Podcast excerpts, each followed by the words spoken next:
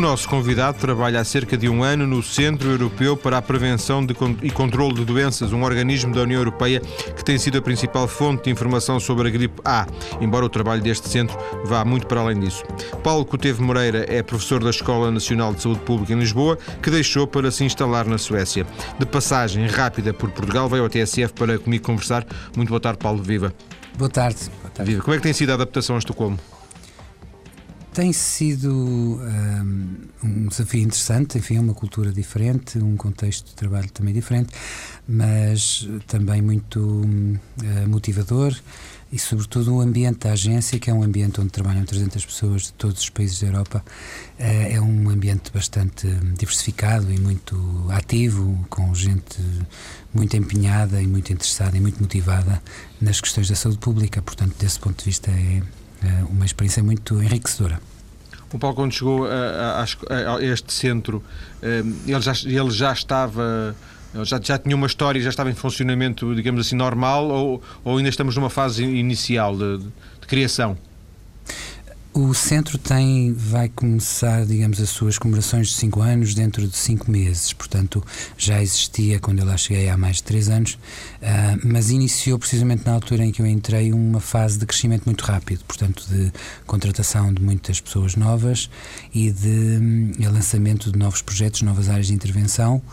Um, e neste momento, como disse, tem 300 pessoas, vamos crescer ainda um pouco mais, até 350, e há um plano de trabalho um orçamento a, a, aprovado até 2013.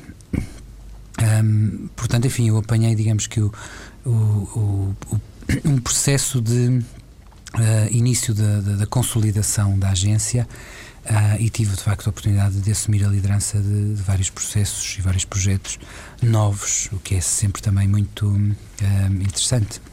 Só por curiosidade, há mais portugueses?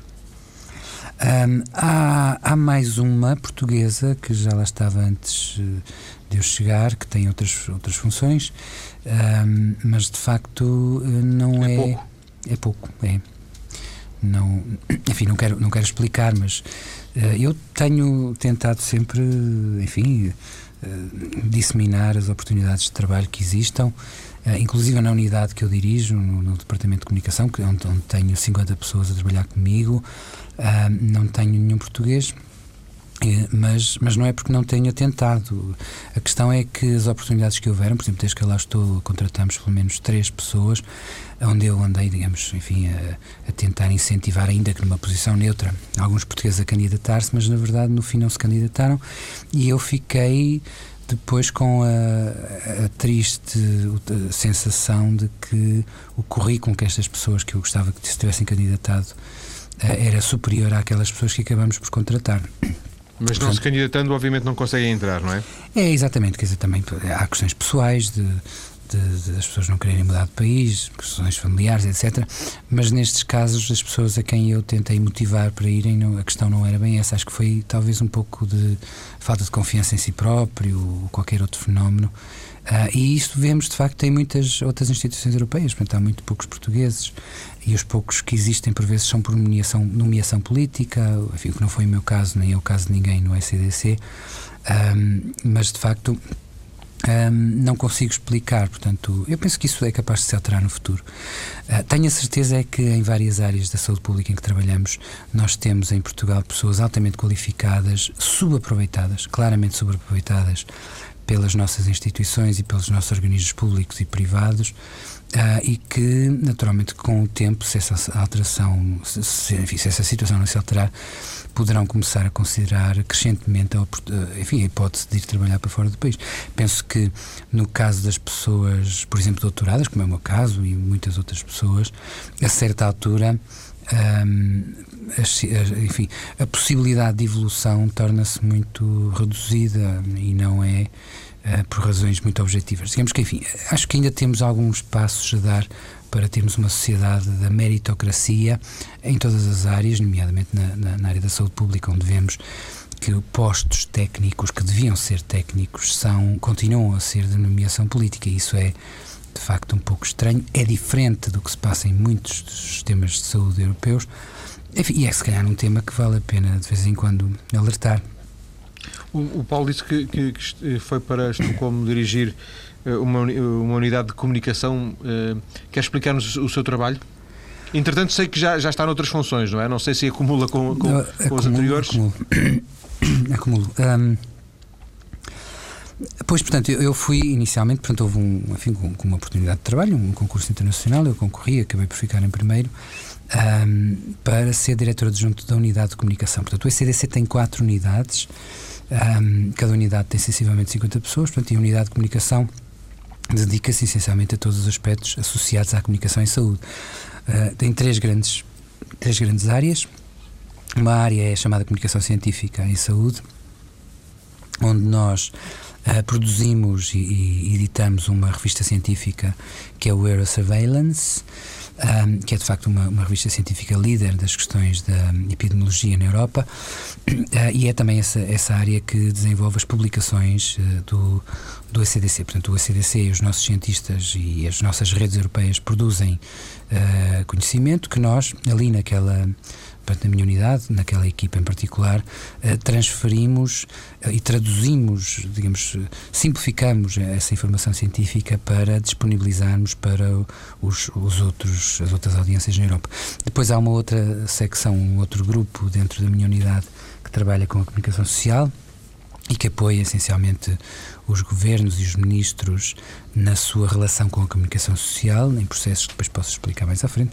Um, e temos uma terceira área que, é, uh, que são os web services, portanto, e que essencialmente é uh, a equipa que desenvolve o nosso portal e todos os conteúdos do portal.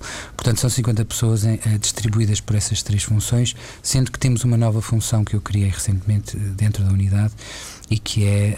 Um, digamos, a função do, do estamos a chamar-lhe o Centro do Conhecimento em Saúde, e que essencialmente uh, faz estudos e tem recolhido evidência sobre um, os comportamentos de risco, uh, a, a, evolução da opinião pública, nomeadamente no caso atual da pandemia, e, sobretudo, criar conhecimento para ajudar os governos e as instituições de saúde pública nos países europeus a planear intervenções de comunicação eficazes e que, de facto, promovam os comportamentos que, se, que, enfim, que são aconselhados nos diversos contextos do, de risco de saúde pública. Portanto, a unidade de comunicação divide-se, eh, as 50 pessoas que trabalham comigo eh, dividem-se nestas quatro áreas de trabalho.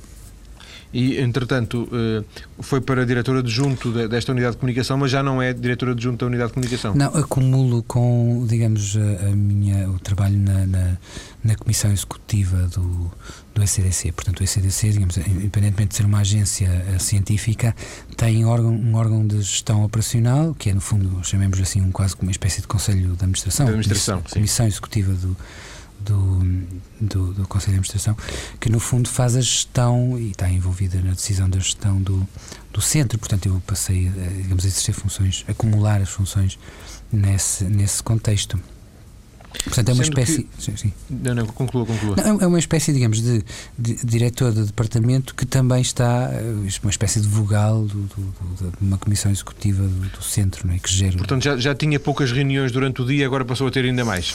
É, exatamente, exatamente. Pois, apesar de, de, da cultura uh, europeia ser, enfim, um pouco diferente da nossa, mas tem, tem este aspecto da, da reunita aguda, e de facto é, o dia é passado em reuniões, mas a seguir às outras, enfim.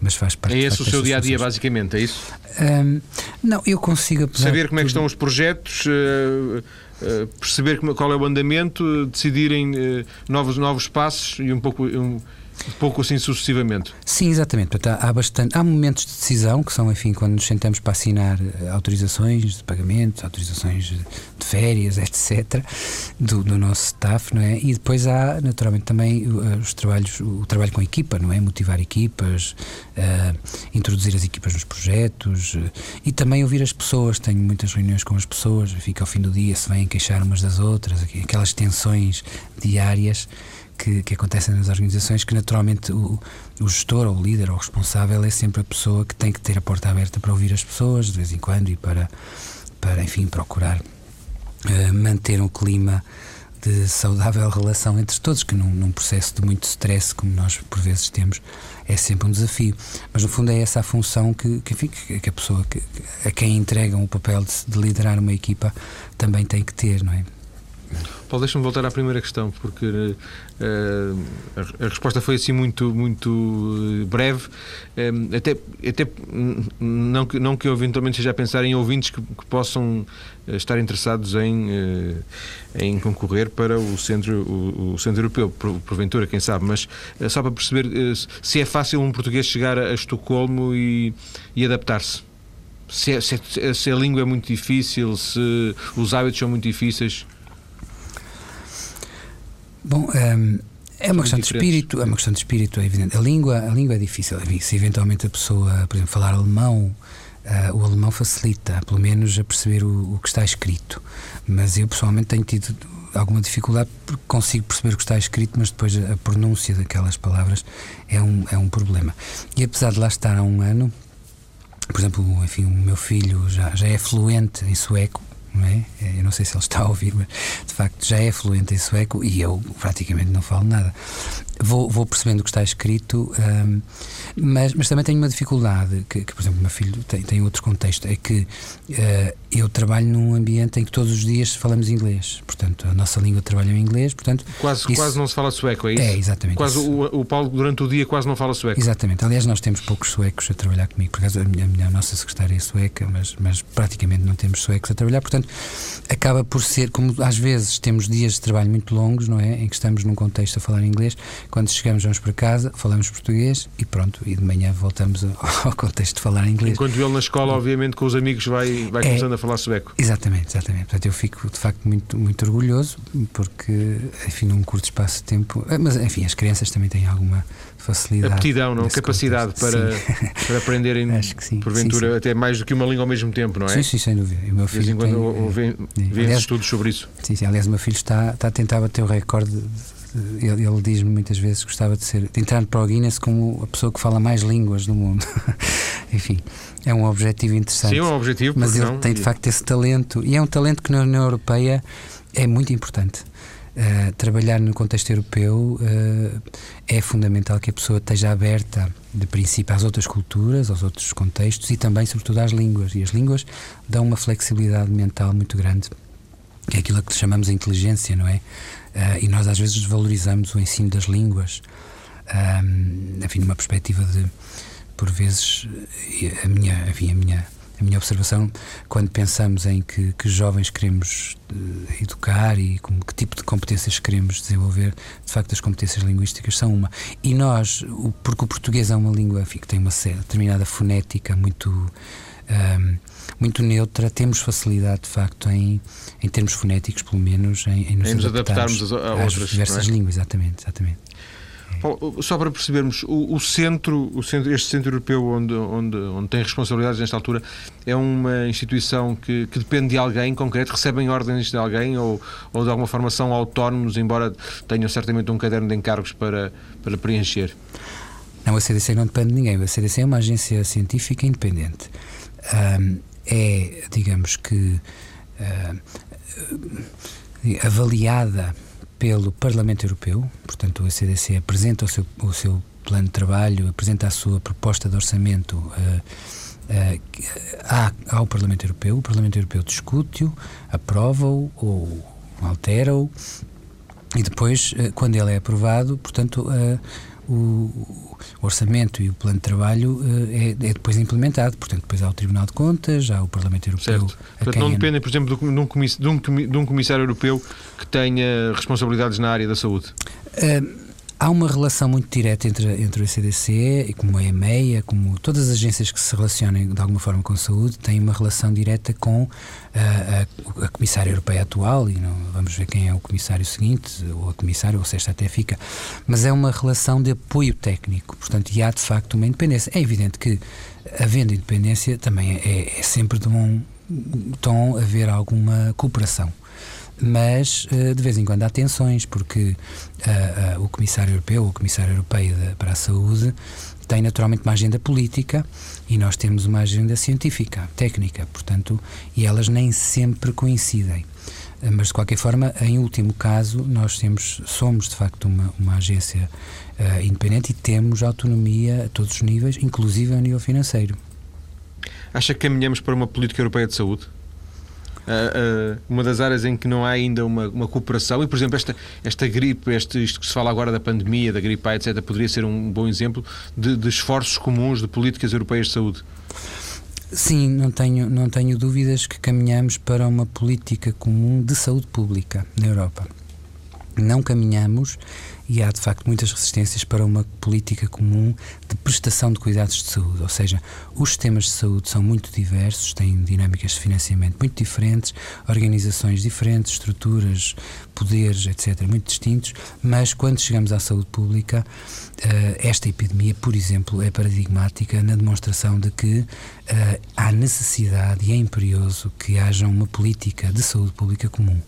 E penso que esta epidemia ajudou a, a, reforçar esta ideia, que não era uma ideia nova nem recente, mas ajudou de facto a perceber essa, essa, essa noção uh, entre, entre os poderes políticos e, de alguma forma, até na opinião pública, sendo que neste momento nós próprios, a CDC, vemos em muitos, muitas evoluções na opinião pública em vários países e até em algumas pressões políticas para, eh, de facto, assumirmos um papel mais ativo na coordenação das políticas de saúde europeias de uma forma comum e de uma forma harmonizada.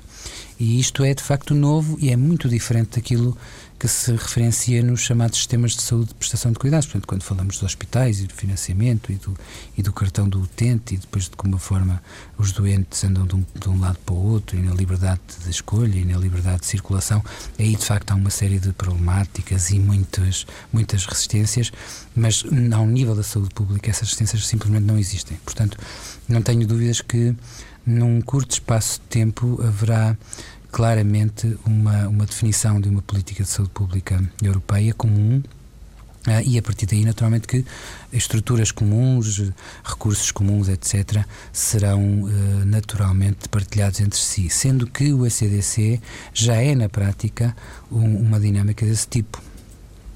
Já é um, um, primeiro passo. Paulo, para fecharmos esta primeira parte, uh, está em Estocolmo para continuar? Quer dizer, em termos de planos, dois, três, quatro anos? Um, ou a vida, o amanhã nunca se sabe. Pois, enfim, o amanhã nunca se sabe, mas de qualquer forma eh, eu tenho, digamos que, um contrato de 5 anos eh, e depois, enfim, logo se verá. Portanto, pelo, pelo menos mais quatro, pelo menos mais quatro uh, continuará em Estocolmo. O plano será esse, mas enfim, mas como, como, como diz e bem, o amanhã nunca se sabe. E voltar à escola uh, está sempre nos seus planos, imagino. Sim, eu continuo a colaborar com a Escola de Ciência Pública, com a Universidade Nova e com outras universidades. Continuo a orientar algumas teses de mestrado e doutoramento, continuo a colaborar em alguns projetos, inclusive no Observatório Português de Sistemas de Saúde, e continuo a procurar, dentro do possível, manter uma relação com, com o meu país e com os meus colegas do setor da saúde, etc. Portanto, não, não vir de maneira nenhuma as costas e, sobretudo, faço um esforço muito grande para integrar pessoas portuguesas nos projetos, especialistas nos projetos, etc. Como, aliás, tive hoje de manhã a oportunidade de discutir na, numa, numa conferência que estivemos e que, de facto, um dos temas era como é que o ECDC pode ter mais colaboração das instituições portuguesas. Depois das notícias, vamos eh, saber o que é que o nosso convidado uh, pensa, o que é que nos pode dizer sobre o, o que aí uh, que se diz que vem, que é a pandemia da gripe A. Até já.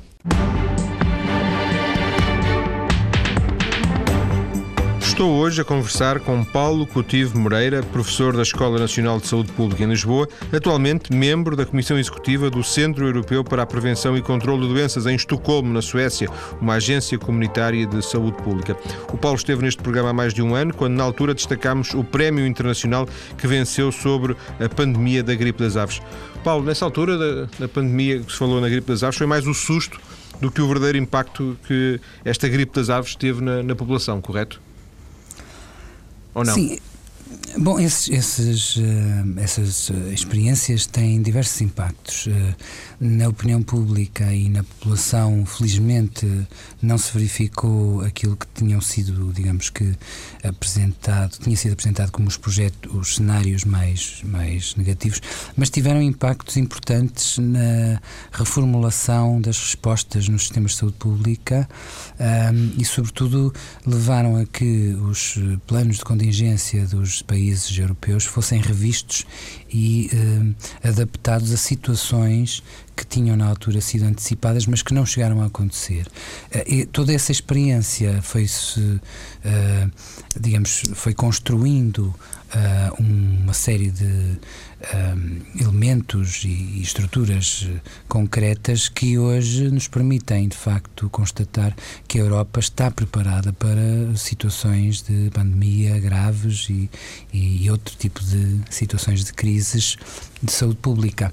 Portanto, apesar de felizmente o, o impacto da, da, gripe das aves ter sido muito reduzido, ou praticamente nenhum, uh, a verdade é que teve impacto nos sistemas uh, e nos, enfim, nas áreas técnicas sistemas de saúde e, e na, na, intervenção de saúde pública que, que, o levaram a sério, porque nós temos sempre noção de que estas ameaças são reais, mas depois há uma certa gap ou há uma certa há uma certa há um, um certo desfazamento exatamente entre aquilo que são uh, as ameaças analisadas do ponto de vista técnico e depois a forma como ela é comunicada para como essas ameaças são comunicadas para a opinião pública e esse desfazamento de facto é precisamente a área que, por exemplo, a minha unidade está, está a estudar, tenho uh, um projeto, aliás, ainda ontem foi aprovada uma, uma bolsa de investigação para precisamente construímos algum conhecimento à volta desta questão de como é que, uh, tendo noção das possíveis ameaças, uh, não geramos uh,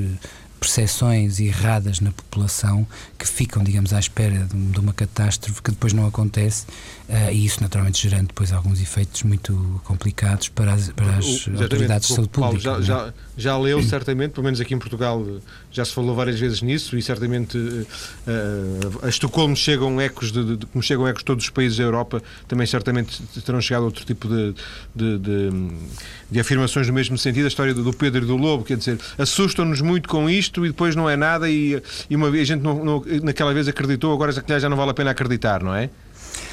Sim, mas, mas eu, aliás, enfim, eu, eu era colaborador do Diário Económico e escrevi alguns artigos eh, explorando esse assunto. Repare, nós uh, temos noção, porque temos, enfim, temos esta posição privilegiada de, de vermos o que é que se passa na Europa. E haviam, de facto, três tipos de governos nos últimos meses. Portanto, havia uh, um tipo de governo em alguns países. Já se a referir ainda à gripe das aves? não, não, estava-me a referir a esta pandemia. Já, sim, agora já. Sim, à gripe, enfim, do H1N1. Sim. Bom, mas, mas neste, neste contexto, portanto, uh, verificamos três tipologias, três formas de estar. Portanto, há, há governos que de facto uh, enfrentaram isto de uma forma sóbria, de uma forma, digamos que uh, séria, mas que conseguiram de facto não atribuir excessiva importância ao tema. e que tiveram depois e que estão atualmente a ter, digamos assim, alguma, alguma facilidade em gerir uh, os novos cenários. Uh, houveram governos que de facto ficaram completamente perdidos. Uh, e que, enfim, assumiram uma postura de negar que houvesse um problema e de, enfim, às tantas serem contestados por outras evidências, etc. Portanto, isso, de facto, sentindo que havia Uh, a população desses países sentindo que havia ali alguma coisa estranha a passar-se, mas que o governo, pelos vistos, não queria uh, admitir ou não, não, não, estava a conseguir explicar. E depois há um terceiro tipo de governos que utilizou toda esta onda para uh, essencialmente aparecer, portanto, para ganhar visibilidade, para transmitir, enfim, algumas. Um, percepções sobre si próprio e sobre a sua forma de trabalhar que uh, parecessem à, à, população, enfim, que, que era um governo muito empenhado em resolver esta importante ameaça e que tinha de facto feito intervenções maravilhosas que impediram a ameaça de se tornar realidade.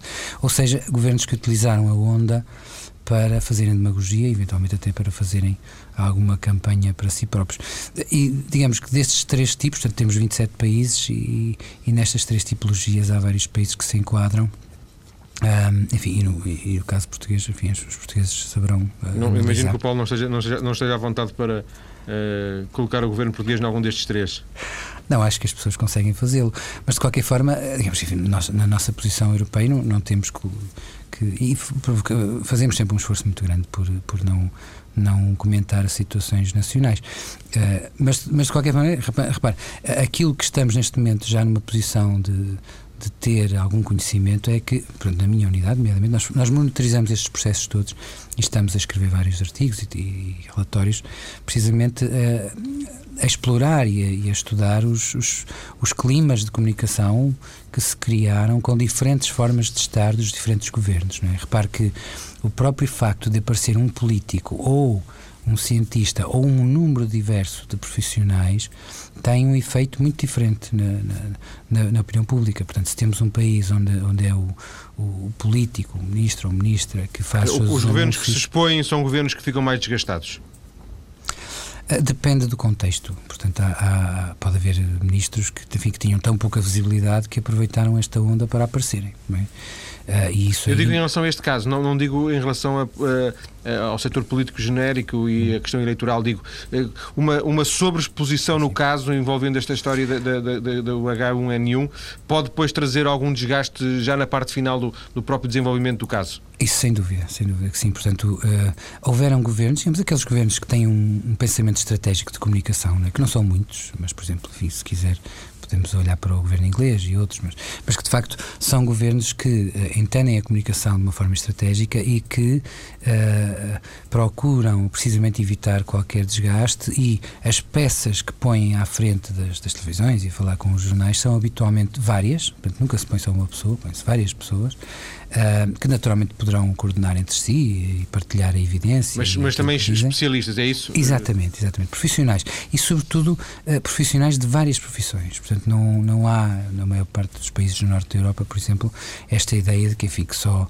o especialista da área X é que pode falar sobre isto, porque os outros já não, já não percebem nada disto. Enfim, quando isto de facto são questões de saúde pública, e a saúde pública é, por natureza, uma intervenção multidisciplinar, multiprofissional.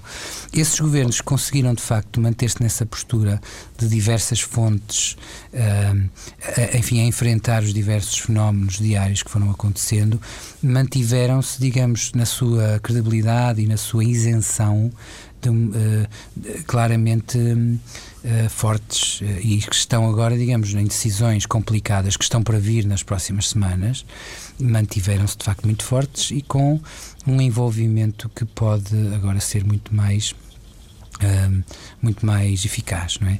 Os, os governos que, enfim, que, que, desgastaram excessivamente as suas peças, e nomeadamente as pessoas que interviram e que apareceram uh, em tudo quanto era sítio, uh, num, próximo, num próximo momento, nas próximas semanas, nós estamos de facto, enfim, imaginamos o que vai acontecer e podemos perceber que será muito difícil que essas pessoas não sejam Uh, digamos que expostas a contradições, uh, expostas a, a, a, coisas que prometeram e que não vão ser viáveis ou a coisas que eventualmente afirmaram e princípios Paulo, que Paulo, sabendo isso, vocês não podem dar conselhos aos governos uh, ao nível da comunicação? Dão se eles vos pedirem, emitem relatórios ou emitem pareceres que chegam a todos os governos, todos leem se quiserem, ou como é que funciona?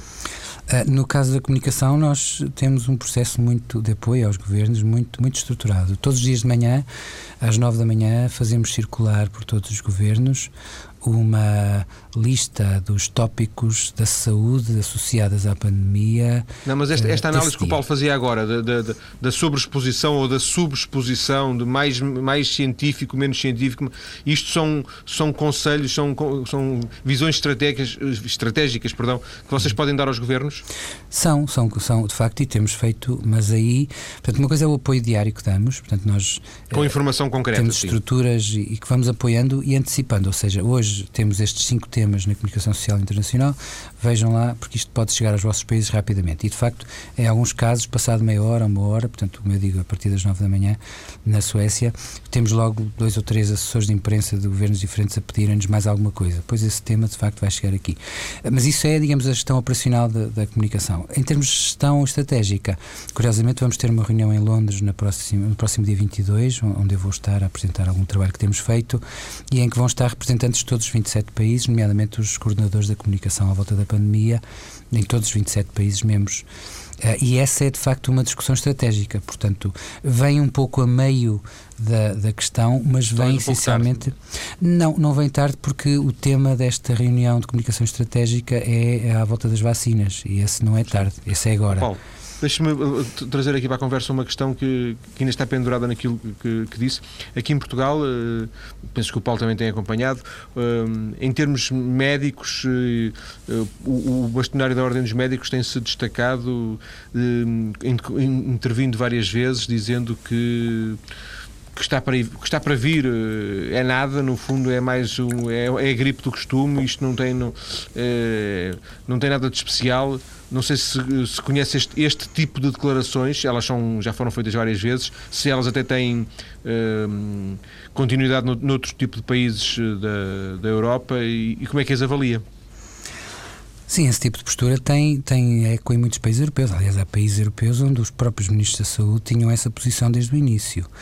Tinham, um, disse, disse tinham? tinham? Tiveram, tinham e continuam a ter. Ah, continuam a ter. Eu disse tinham, mas entretanto já não tinham, Tinha, já não têm. Não, têm, têm e continuam a ter e desde o início em alguns países, por exemplo a Polónia, por exemplo os responsáveis políticos na Polónia, desde o início, que, que têm esse tipo de posição para a opinião pública. Mas eles depois têm. Isto não é digamos, nada, no fundo é isto.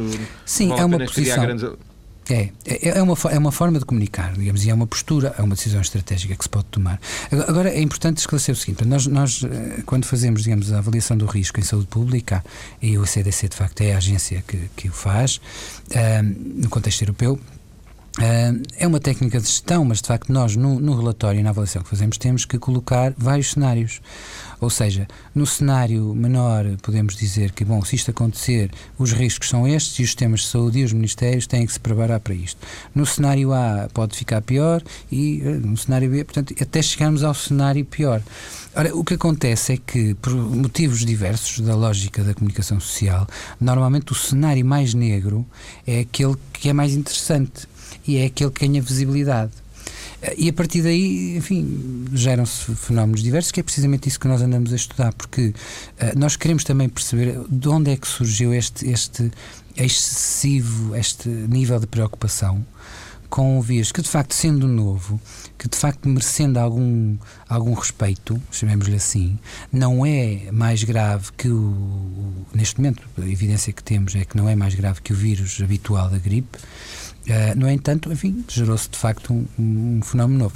Tendo dito isto, é evidente que o conceito de pandemia, que precisamente graças a esta crise está a ser revisto, uh, o conceito de pandemia e a, e a Declaração da Organização Mundial de Saúde. Uma pandemia é uma, uma epidemia generalizada, no fundo, é, é isso? Digamos, pois, a lógica é, é automática e de facto nunca se pensou que houvesse um vírus deste tipo que gerasse uma pandemia que na verdade não é uma pandemia preocupante. Ou seja, uh, o facto de haver transmissão entre humanos em três continentes obriga automaticamente a, a Organização Mundial de Saúde a declarar um estado de pandemia. Ora, a ser apresentado como estado de pandemia e o nível máximo de alerta, é evidente que a opinião pública em geral e a comunicação social interpreta isto como uma coisa muito grave. E era assim que devia ser, porque era assim que isto foi planeado. Portanto, o que aconteceu é que o nível máximo de alerta e a declaração de epidemia nunca foi pensada para um vírus que não fosse uh, uma grande ameaça à, à, saúde pública e à segurança das pessoas. Portanto, esta experiência serviu para compreendermos que vamos ter que rever, e é o que está a ser feito em coordenação com o CDC nos Estados Unidos, o CDC na Europa e a Organização Mundial de Saúde em, Geneve, em Genebra, um, rever de facto estes conceitos e estas classificações. Porque, Porque podemos estar perante mais uma gripe das aves. É, exato. Bom, quer dizer, eu, eu, não sei, essa, essa, é uma interpretação, não é? Mas, mas neste momento, uh, aqui há poucos dias, o ECDC publicou a sua avaliação do risco, portanto, o seu, a sua atualização. Uh, e há alguns dados importantes, nomeadamente que surgem da nossa observação que fomos fazendo no hemisfério sul, portanto, o hemisfério sul do mundo, onde o inverno está a passar permitiu-nos ver uh, e observar como é que o vírus evoluiu.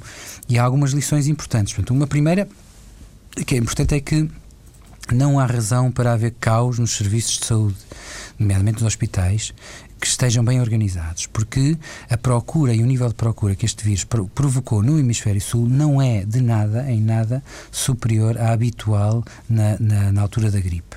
Portanto, essa é uma lição importante. Por outro lado, o número de fatalidades não é superior à gripe sazonal, embora ocorra em gente mais jovem. E ocorrendo em gente mais jovem, pela própria lógica da comunicação social, os casos tornam-se mais dramáticos. Portanto, eh, nós sabemos que a morte de uma jovem mãe gerou em Portugal uma, uma grande preocupação e um grande impacto, naturalmente, que, que, que faz sentido ser assim. Uh, mas os números de fatalidades, de facto, não são superiores àquela que a gripe uh, provoca uh, normalmente. E esta é uma lição importante do Hemisfério Sul.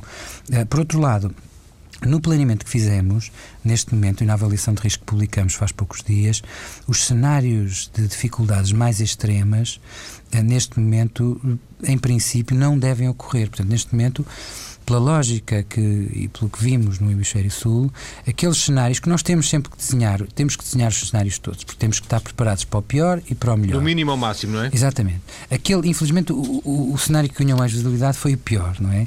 Mas nós, neste momento, podemos já, uh, digamos, das lições do Hemisfério Sul, constatar que, de facto, que os piores cenários eh, que, que poderiam ocorrer no norte do mundo, portanto, na Europa, não devem ocorrer. O que significa que nós vamos ter, provavelmente, um inverno com este vírus a circular, mas sem uh, decorrer aquela, aquela possível eventualidade de termos 30% da população doente ao mesmo tempo, que naturalmente poria em risco uma série de estruturas de serviços públicos, etc.